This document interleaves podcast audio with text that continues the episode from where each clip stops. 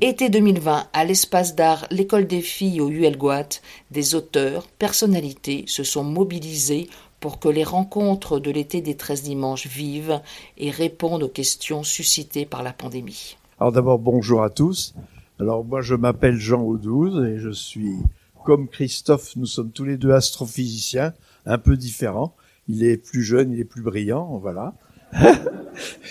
Donc, euh, qu'est-ce que, ben, j'ai fait, j'ai fait plein de choses. Comme je suis un vieillard, euh, j'ai fait, oui, j'ai fait pas mal de choses.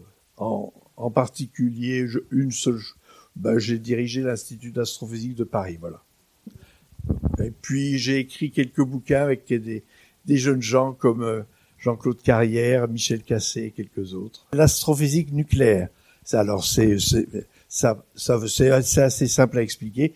Dans les étoiles ou dans d'autres sites astrophysiques, il se produit ce qu'on appelle des réactions nucléaires, c'est-à-dire que les noyaux des atomes, la partie euh, centrale des atomes, réagissent les unes euh, contre les autres et un, par exemple le carbone frappant un autre carbone va donner du magnésium. Donc ma spécialité c'est d'essayer de, comprendre d'où viennent les différents éléments chimiques, euh, l'oxygène, l'hydrogène dans ce dans ce verre d'eau, le, le fer, le silicium, etc.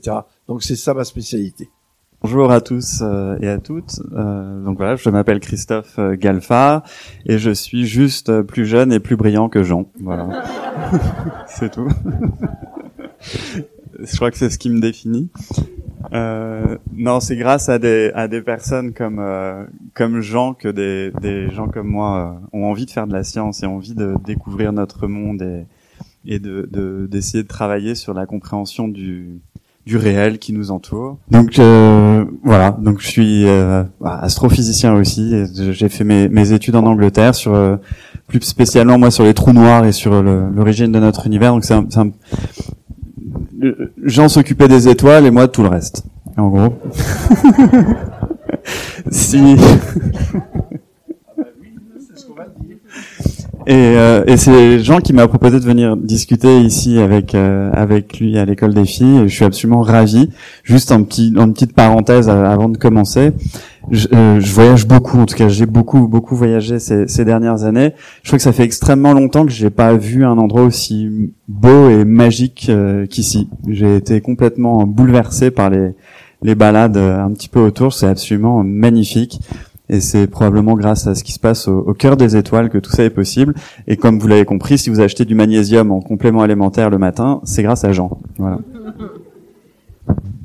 Très bien. Et lequel de vous deux commence à nous donner une leçon de, de chimère? C'est toi, Jean? Je commence, mais ça va pas être trop long. Ne vous inquiétez pas. On va se, on va faire un duo dans lequel on parlera l'un l'autre tranquillement. Alors chimère, si vous regardez, ah, ce matin, j'ai, refeuilleté le, Robert, et donc Chimère a deux sens. Il a un sens, c'est donc une divinité euh, qui a été euh, euh faite de plusieurs morceaux. Il y avait des lions, chèvres, donc un animal mythique qui a été oxy par Bellérophon. Moi, je savais plus plus qui était Bellérophon. Enfin, en tout cas, c'est de la chimère. C'est donc un, un, être fait de morceaux totalement qui n'ont rien à voir les uns avec les autres. Alors, ce, ce, cette acception du terme chimère, par exemple, est utilisée en science par euh, une dame euh, une grande biologiste. Euh, elle a eu la médaille d'or du CNRS. Enfin, Madame Nicole Le Elle est venue ici. Bon, alors donc elle, elle vous a parlé de de son travail de recherche qui consiste. Elle prend par exemple un œuf de de caille et puis elle va euh, y mettre des cellules de poulet ou l'inverse, etc. elle va donc obtenir ce qu'on appelle des chimères, c'est-à-dire des êtres faits de plusieurs morceaux. Alors, on, y reviendra dans la suite, mais le, il y a des astres. C'est pas les, ce ne sont pas les étoiles, mais il y a des astres qui sont effectivement des chimères avec cette définition. Et puis, la deuxième acception plus récente, c'est chimère, c'est toutes les comment dire, les pensées qui se révèlent finalement euh, des voies de garage ou des ou des des, des échecs. C'est-à-dire, ben, par exemple, euh, voilà, on rêve euh, à, je sais pas moi, une république totalement où, où, les gens seraient vraiment égaux, où il y aurait de la justice. Bon, ben c'est une chimère puisque effectivement, on n'a pas, on, dans, à travers le monde, une telle, un tel État ou une telle nation n'existe pas. Pour vous donner. Et donc, euh, on va effectivement vous montrer tour à tour euh, que, eh bien, la, l'astronomie s'est nourrie de chimères depuis son l'Antiquité jusqu'à y compris maintenant, bien sûr, et que, et on, donc, on va vous décrire un peu ces différentes chimères.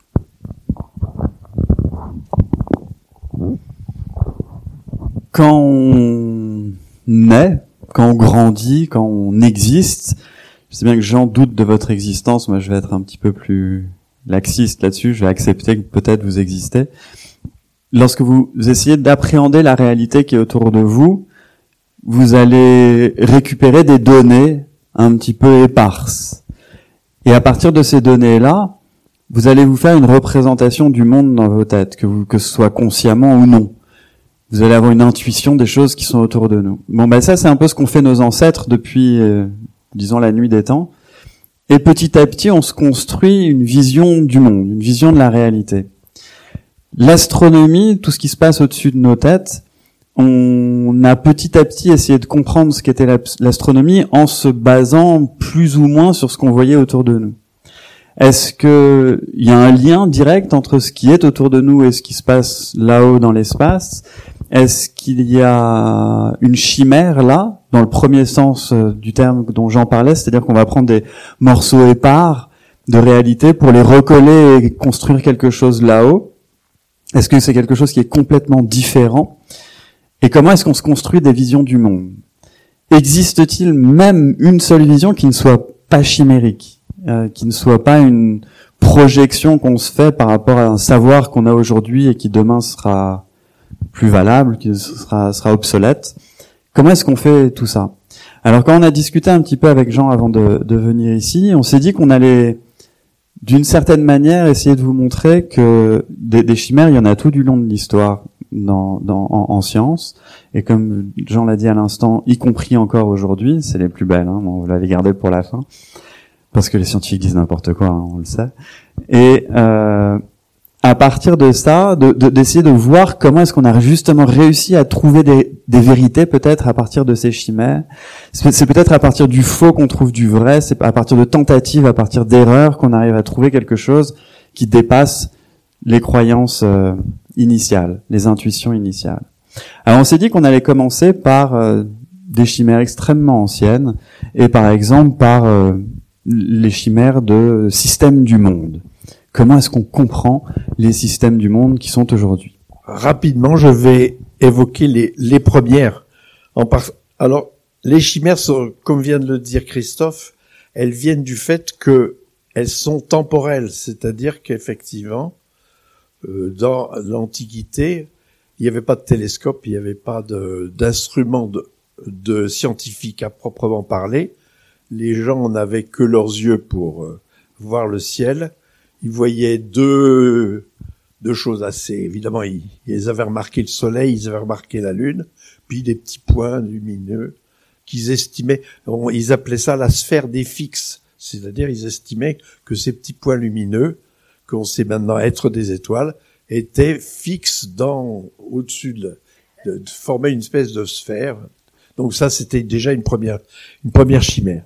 Et puis euh, alors la, première, c'est euh, chimère, c'est effectivement d'imaginer. Alors ce qui est drôle, c'est qu'aujourd'hui il y a plein de gens qui euh, qui prônent, c'est vraiment n'importe quoi, que la Terre est plate.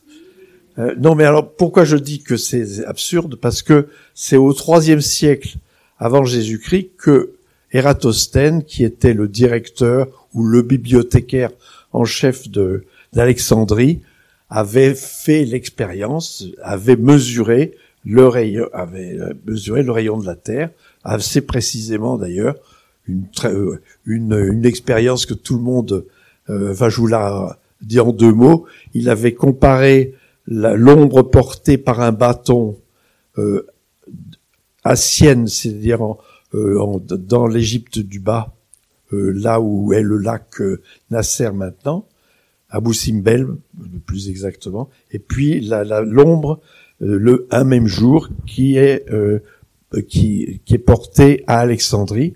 Puis il avait mesuré la donc la différence d'angle, la différence de d'ombre portée de ces bâtons. Et puis il avait euh, soumissionné un marcheur qui avait compté le nombre de pas qu'il devait faire de Abu Simbel à Alexandrie. Et à partir de d'un raisonnement trigonométrique assez simple, il était arrivé à mesurer la euh, le rayon de la Terre. Alors donc euh, cette chimère-là a été comment dire résolue extrêmement tôt dans l'histoire de, l'astronomie. Alors une, au contraire, une autre chimère qui elle a duré pratiquement 15 siècles, c'est celle de euh, Ptolémée, à savoir que d'abord on, imaginait à ce moment-là que la Terre était le centre de l'univers, et puis euh, que euh, non seulement le Soleil, mais les autres planètes tournaient autour de la Terre.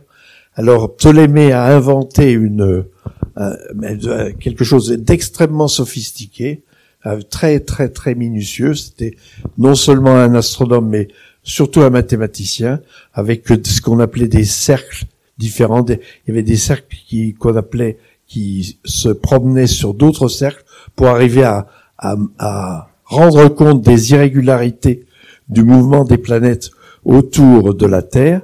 Et cette théorie qu'on appelle la, théorie de Ptolémée, elle a duré du premier siècle de, de donc euh, de notre ère jusqu'au jusqu'au 16e. Hein, il a fallu attendre Copernic et en, fait il faut savoir que la théorie géocentrique, euh, héliocentrique, c'est-à-dire où la, Terre se met à tourner comme les autres planètes autour du Soleil, il, alors, elle a été émise dans les années 1540 à peu près par euh, euh, Copernic, mais il a fallu au moins, d'abord il y a eu le procès de Galilée un siècle après, pour justement là où l'Église a proscrit cette vision du monde, et il a fallu attendre même peut-être un, autre siècle pour que ce soit effectivement adopté. Oui, juste un mot, et après je, je crois que euh, Christophe va prendre la parole ensuite, c'est pour, on a l'impression par exemple, on dit que la théorie de la gravité, c'est-à-dire euh, le fait que nous sommes assis sur nos chaises,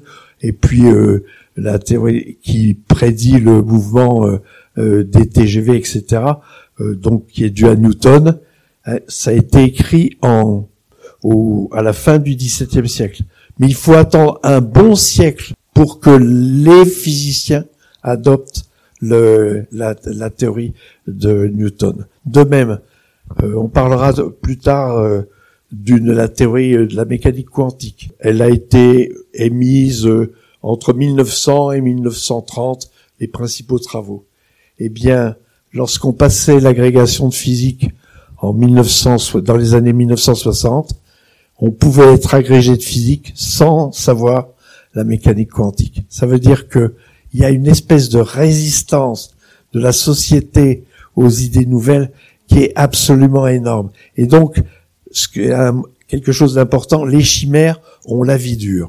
Il y a une notion qui apparaît déjà dans cette introduction que, que Jean vient de faire, qui est cette idée de Ptolémée, ou même de, c'est Anaximandre, c'est ça qui a fait en, en, à Alexandrie, euh, qui, euh, qui est cette idée que on peut, d'une manière ou d'une autre, dans nos têtes, trouver une sorte de système de logique qu'on va réussir à appliquer à la réalité. Alors ça, c'est quelque chose que les, les hommes et femmes politiques aujourd'hui ont complètement perdu. Mais à l'époque, déjà, il y avait ces prémices. C'est-à-dire qu'on pouvait se projeter, ou en tout cas tenter de se projeter. Eratosthène, en, en, regardant ces ombres, il faisait confiance à une branche du savoir qui s'appelle les mathématiques ou la trigonométrie, qui était en train de naître aussi à cette époque-là, où ça faisait pas très longtemps qu'on la comprenait. Et il s'est dit, je vais appliquer ce qu'on a appris en mathématiques à des ombres qui sont qui viennent d'un bâton en Égypte. Et je vais en tirer une conclusion. La conclusion, c'est que la Terre est ronde. Alors, c'est quand même, c'est quand même gonflé quelque part. Hein je me souviens avoir fait une conférence il y a pas très longtemps en, Grèce, il y a un an ou deux. Il y avait plein, plein, plein, plein de gens dans la salle. C'était un amphithéâtre gigantesque. Et pendant que je parlais, à un moment, il y a un petit garçon qui doit avoir 5 ou 6 ans qui est descendu de tout en haut, euh, sur de lui, jusqu'à la scène en bas. Les gens, finalement, ont commencé par le regarder, puis ils il est arrivé en bas, il a tapé sur la scène et il me dit, Monsieur, pourquoi est-ce que vous dites que la Terre est ronde alors que tout le monde voit bien qu'elle est plate? Elle a l'air plate, la Terre.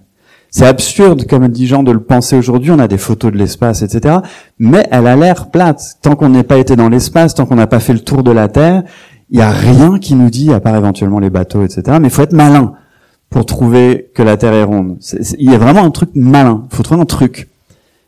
Et eh ben les mathématiques ont apporté ça. Et, et c'est à ce moment-là, ou en tout cas c'est ce genre de choses qui ont poussé les humains à avoir confiance qu'ils peuvent comprendre la nature. C'est né à ce moment-là. Alors quand j'en discutais avec euh, Jean euh, avant de venir ici, il, m'a raconté quelque chose que je vais te laisser raconter d'ailleurs, parce que pour moi, c'est quelque chose qui a été graduel. C'est-à-dire qu'au début, on a été dans le doute. Bon, on va essayer d'appliquer des maths euh, au monde qui nous entoure, et puis petit à petit, ça s'est mis à marcher, et petit à petit, on s'est mis à y croire. Et moi, je voyais l'imaginaire, par exemple, en Grèce ancienne, comme étant la chose suivante. On va avoir sur Terre, enfin partout, l'important c'est d'avoir une histoire qui tient debout. Qu'elle ait un rapport avec la réalité ou non, on s'en fiche. Il faut que ça tienne debout. Il faut qu'on puisse convaincre les gens que le système du monde est tel qu'on vient de le décrire et après, l'expérimentation, c'était secondaire. Et quand j'en parlais avec Jean, Jean me disait, mais pas du tout pour, Copernic, pour euh, Ptolémée, justement, c'était de la vraie science, telle qu'on pourrait la dire aujourd'hui, alors que Copernic, au XVIe siècle, l'était moins. Pourtant, c'est Copernic qui a eu raison par rapport à la Terre qui tourne autour du Soleil et pas l'inverse. Mais c'est Ptolémée qui était quelque part le, le, le geek, le, le, le vrai scientifique, quelqu'un qui marche sur l'expérience et qui se plante mais qui part de l'expérience. Et Ptolémée, qui était plus euh, le poète ou quelque chose comme ça, et qui lui, euh, pourtant, avait raison. Toujours est-il que petit à petit, un monde s'est créé dans les dans les esprits qui était un univers coupé en deux. Il y a l'univers terrestre auquel nous on appartient, qui est celui de la surface de la Terre, qu'elle soit plate ou ronde, là on s'en fiche. Et puis il y a l'univers qui est au-delà de la Lune, au-delà du ciel. Qu'est-ce qui nous permet de dire, d'une manière ou d'une autre, que les lois qu'on découvre petit à petit à la surface de la Terre s'appliquent dans l'espace? Faut être ultra prétentieux pour, penser une chose pareille. Et eh ben ça, c'est ce que nous a apporté les, noms que Jean a cités, à savoir Galilée, qui a pointé une lunette vers euh, Jupiter et qui a vu que des lunes tournaient autour de Jupiter et non pas du Soleil. Ils ont vu une comète passer dans le ciel. Si vraiment c'était ces sphères dont parlaient Jean, sphères solides sur lesquelles étaient peintes les étoiles, les comètes peuvent pas traverser ça sans rentrer dedans et la casser. Donc tout d'un coup, ils se sont dit ah, il y a peut-être pas des sphères, peut-être que ça là-haut il se passe des choses. Arrive alors Newton qui nous pond une théorie qu'il nomme de gravitation universelle. Alors autant sa théorie elle est magnifique, autant pour moi la, le, chamboulement philosophique qui a eu lieu à ce moment-là, c'est dans le mot universel. C'est que ça s'applique à la fois sur Terre et dans l'espace.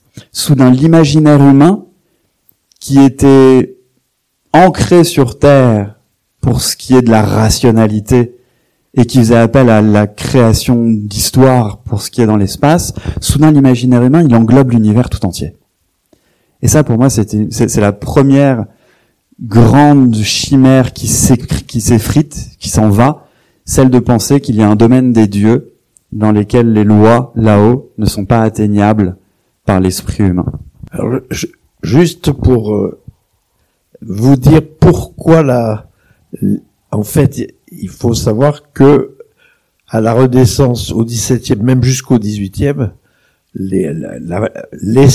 l'esprit, dans le monde occidental, c'était l'Église qui était véritablement, euh, je veux dire, le, les universités ont été fondées euh, sur le modèle monacal, hein, les grades euh, que vous savez, baccalauréat, licence, doctorat, c'est la même chose que sous-diacre, diacre et prêtre.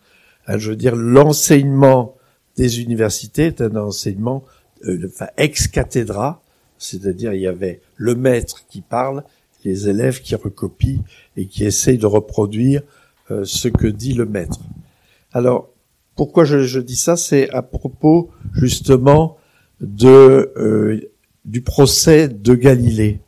Hein, Galilée en fait était accusé euh, par la euh, par l'Église de croire aux théories héliocentriques. Mais de fait, l'opposition de l'Église à Galilée était plus profonde. Galilée a été celui qui a détruit la vision euh, aristotélicienne du monde que vient de décrire euh, Christophe, à savoir il y a un monde sublunaire, le monde des hommes, le monde imparfait, puis le monde supralunaire, le monde des dieux, le monde parfait. C'est-à-dire tout ce qui est au-delà. Et donc, comme on vient de le dire, l'observation justement des satellites de Jupiter, etc. En plus, le, la découverte par euh, Galilée de ce qu'on appelle le principe de relativité, c'est-à-dire que lorsqu'on ne s'aperçoit pas, je veux dire, qu'un mouvement peut être rectiligne et uniforme.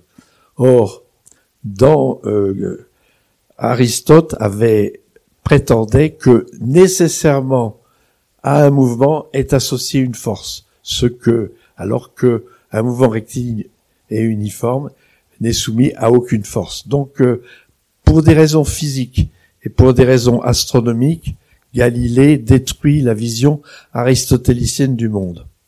Alors ça, ça dérangeait énormément l'Église. Et je vais vous dire pourquoi. Parce que, comme vous le savez, donc euh, à la messe, euh, à la consécration, le l'hostie, qui est un morceau de pain, devient le corps du Christ.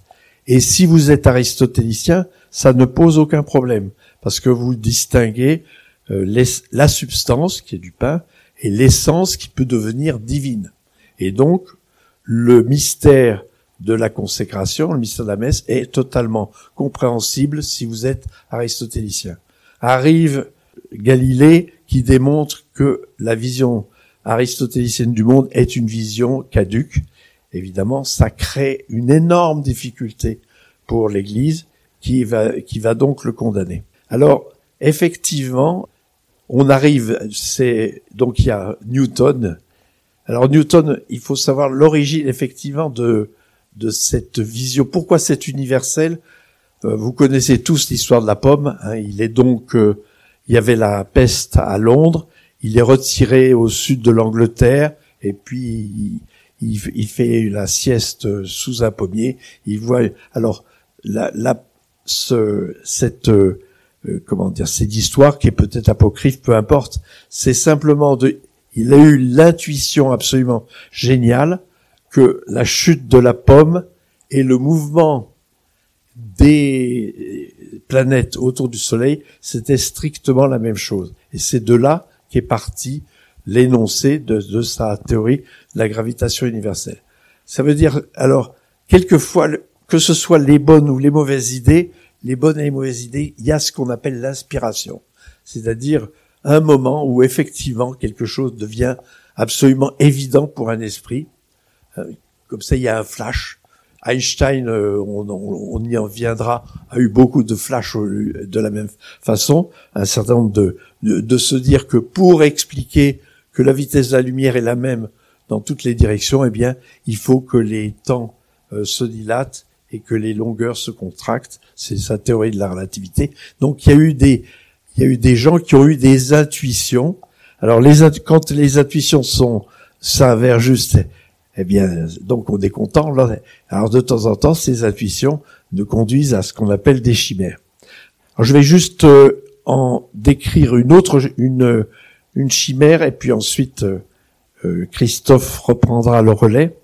Donc il y avait effectivement, comme en 1784, Herschel, donc un, un astronome qui était aussi musicien mais astronome anglais, a l'intuition qu'il y a une planète au-delà de Saturne jusqu'à à la fin du au, au milieu du 18e siècle, eh bien, on, le système solaire se contentait des, des trois euh, de Mercure, euh, Vénus, la Terre et Mars, et puis Jupiter et Saturne. Donc, il découvre la présence d'Uranus en étudiant les irrégularités, parce que si Uranus existe, euh, son existence fait que les mouvements de Saturne et de Jupiter autour du Soleil vont être perturbés par la présence même d'Uranus. Donc, il découvre Uranus. Et au milieu du 19e, il y a une autre chimère qui va se révéler elle aussi féconde. Donc il y a un Anglais qui s'appelle Adams et puis un Français, Urbain Le Verrier, qui vont avoir l'intuition qu'il y a peut-être une autre planète au-delà d'Uranus. Alors, l'idée a été, le premier qui a eu l'idée, c'est Adams.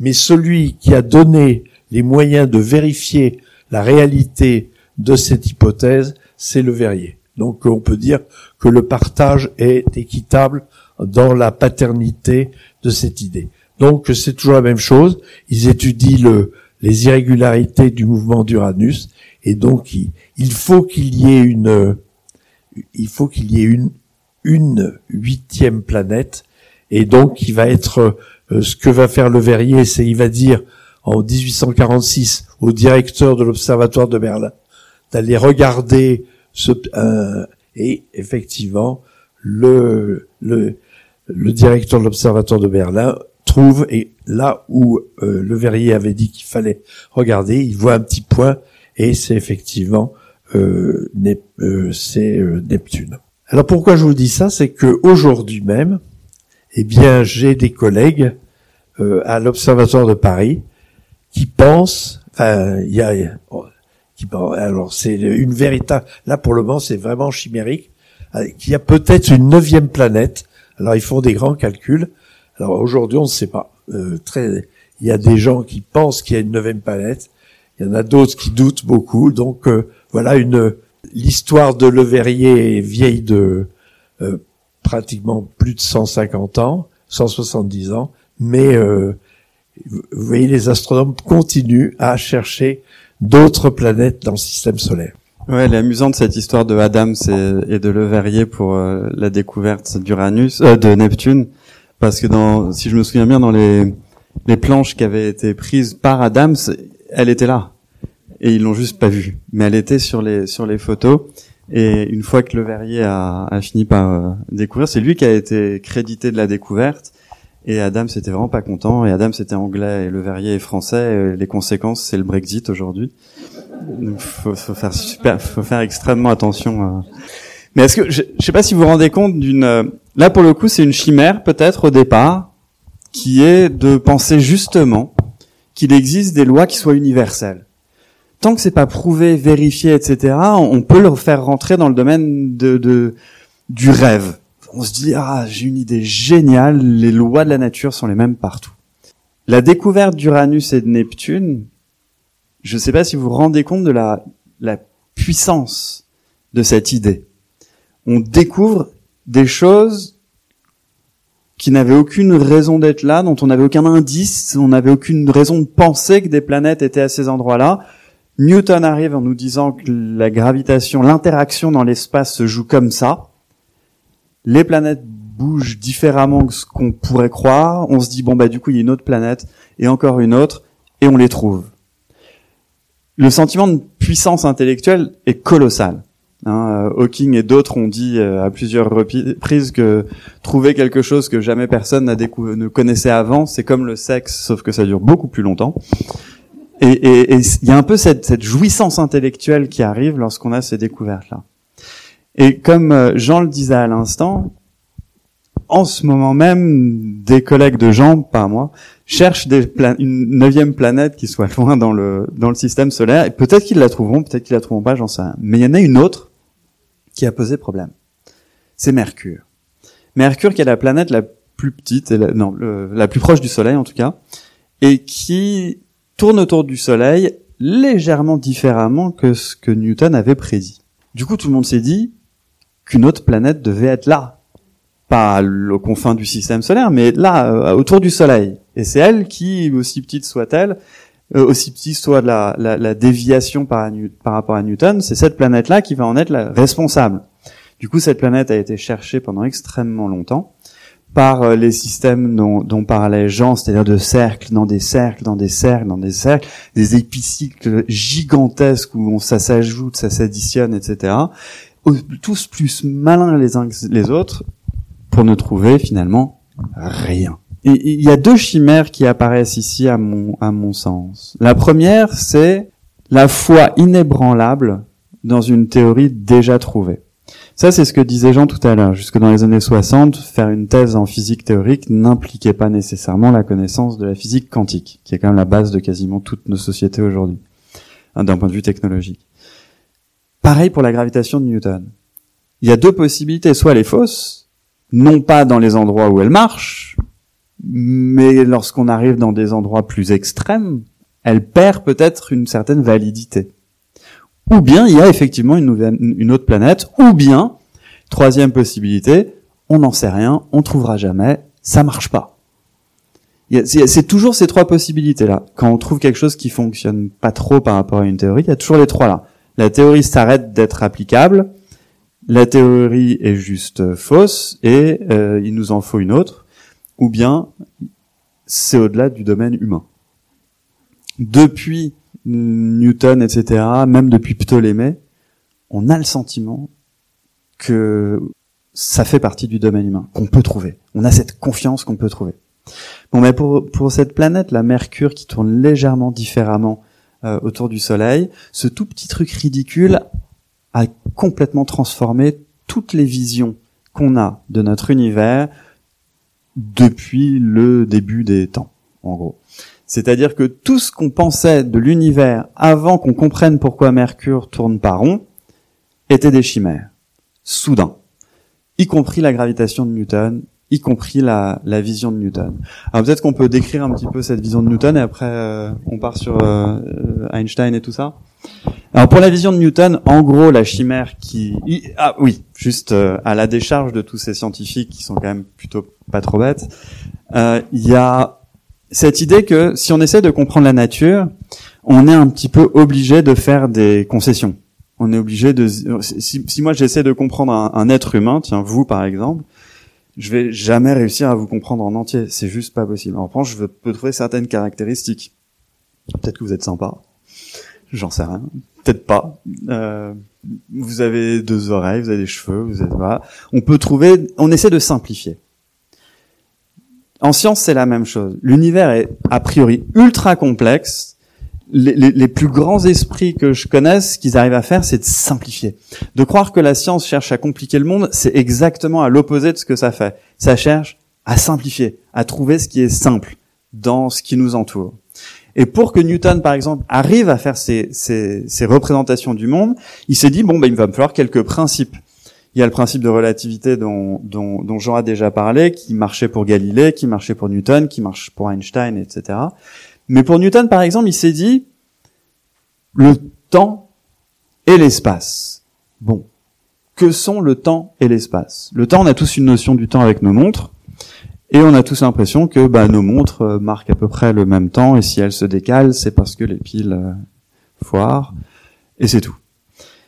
Et Newton, c'est cette vision-là exactement qu'il avait. de l'univers tout entier. L'univers est une sorte de boîte, avec ou sans bord, on s'en fiche, mais c'est une boîte fixe à l'intérieur de laquelle il y a plein de trucs et une horloge à l'extérieur qui est une sorte de chronomètre et qui nous met une, un temps universel sur l'ensemble de l'univers.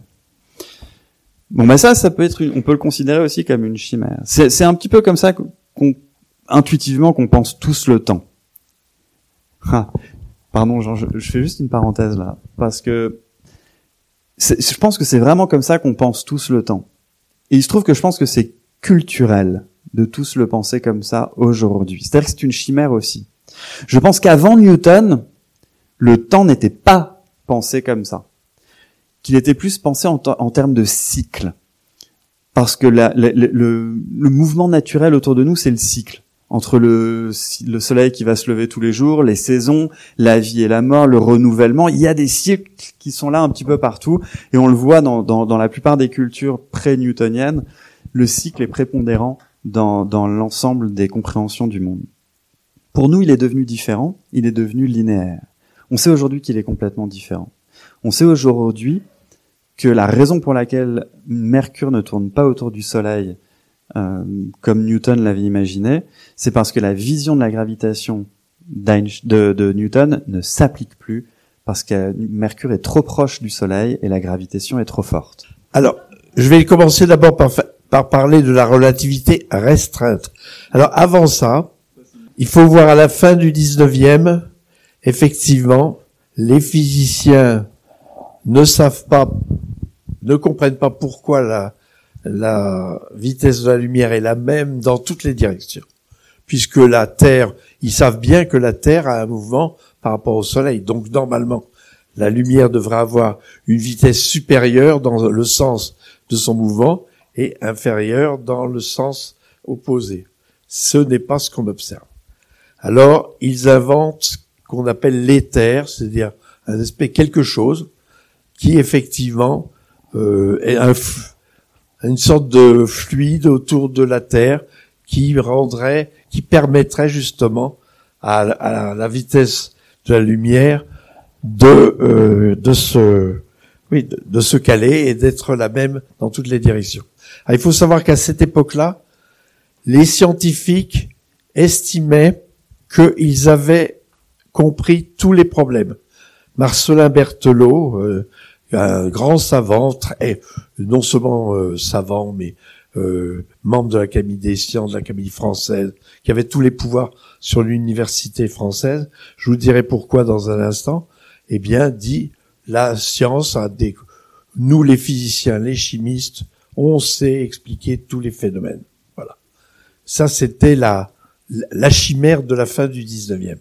Hein, ce même Marcelin Berthelot, hein, qui ne croyait absolument pas à la théorie atomique de la matière, pour lui, la matière était faite de, de façon continue, eh bien, il euh, empêchait l'entrée à l'université des, euh, des jeunes qui pensaient qu'au contraire, la matière était sous forme atomique. Hein, donc, euh, euh, alors ça, c'est un, un, débat qu'on a eu pendant le, le déjeuner avant, c'est-à-dire la, le côté rétrograde et des commissions de recrutement dans les universités au CNRS, savoir que curieusement, les chercheurs normalement devraient être originaux, prêts à adopter les idées nouvelles.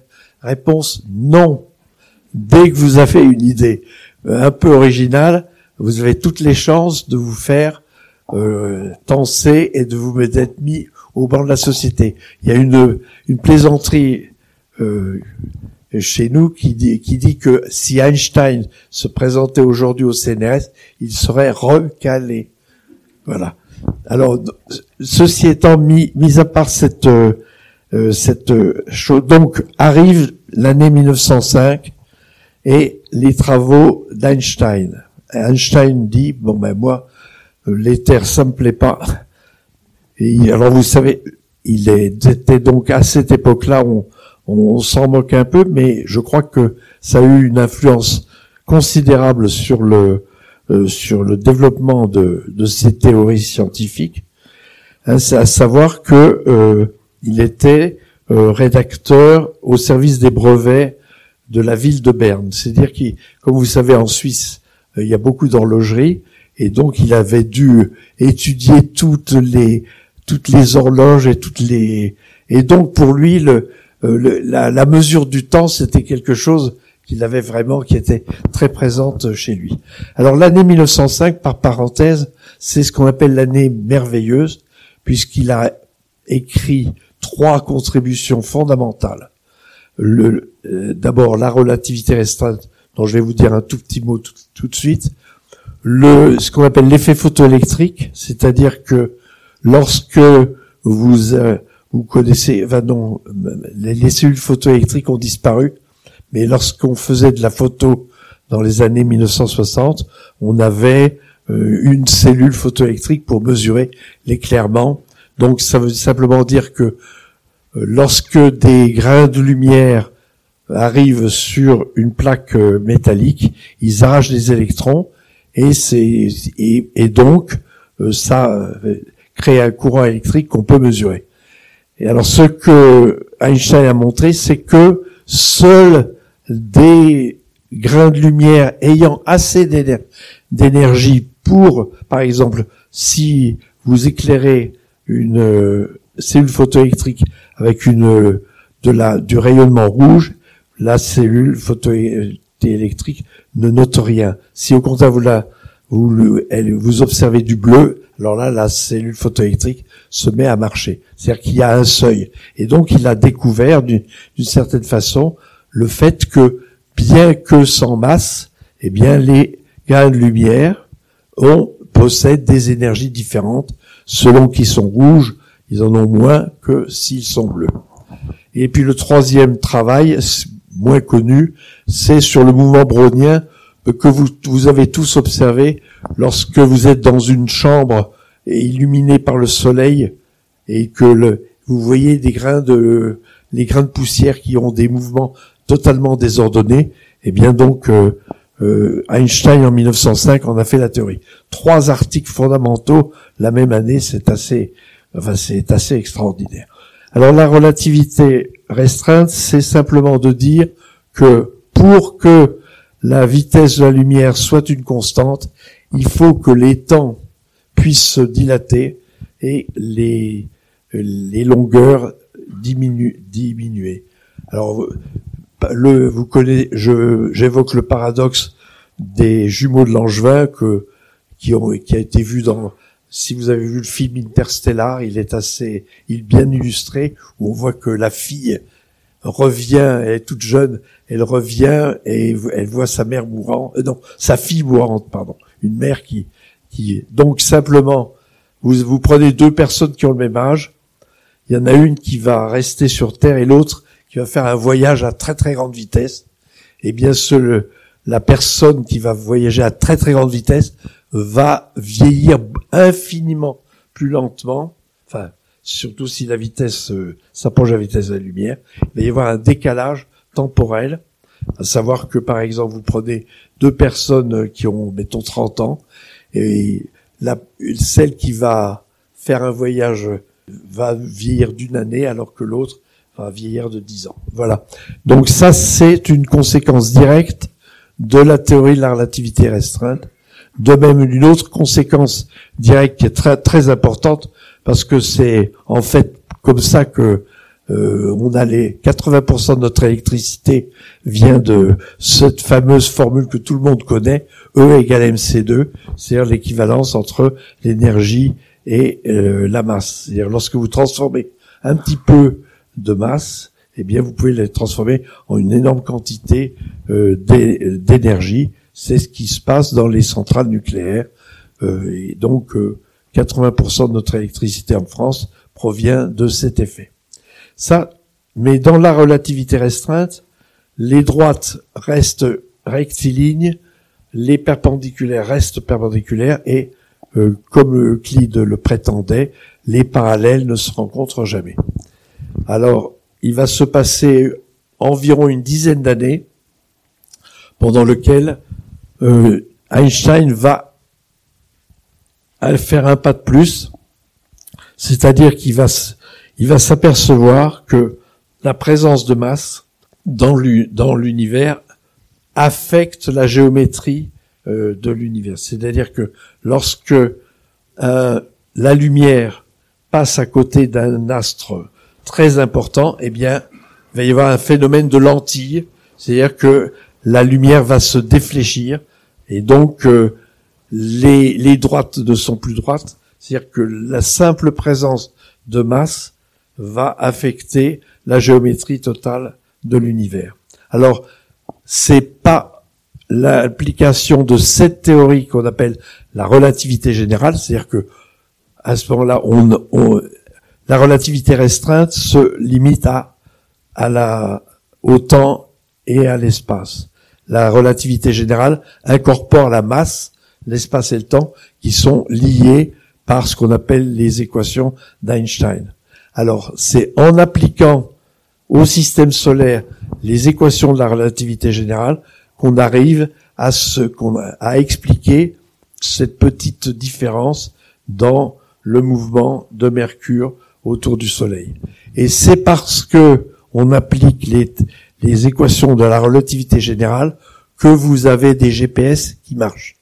Si les GPS étaient euh, les équations des GPS étaient simplement fondées sur la relativité restreinte, eh bien, il y aurait des erreurs de plusieurs kilomètres. C'est-à-dire que la précis, pourquoi les GPS on a cette précision de quelques dizaines de mètres euh, sur la position, c'est justement en appliquant les équations de la relativité générale. Donc, vous voyez, on est passé de d'une euh, euh, d'une chimère, la chimère que le temps est universel, à une autre chimère, la vitesse de la lumière est universelle, et une troisième chimère, le temps, l'espace et la matière, tout ça, c'est indissolublement lié, et je vais pas, parce que Christophe ne vous l'a pas dit, mais il a fait sa thèse sur les trous noirs, et les trous noirs, c'est une conséquence directe de la théorie de la relativité générale.